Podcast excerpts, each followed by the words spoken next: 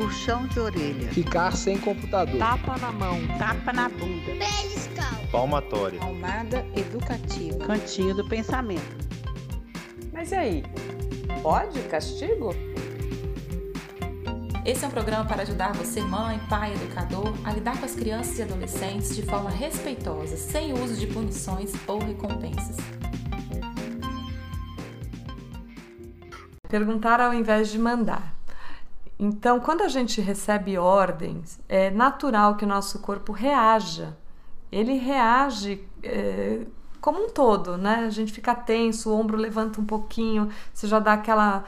É, a cara fica meio tensa, né? Só de receber uma ordem.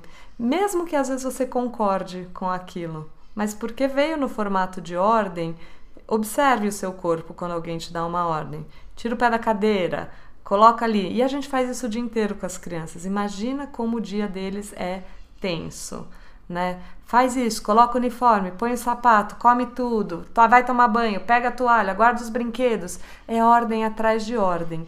E quando a gente faz uma pergunta, nem sempre é uma pergunta de verdade. É: vamos tomar banho? E aí a criança diz: não. E a gente fala: não estou perguntando. quando na verdade foi uma pergunta que, né, que as respostas possíveis era sim ou não.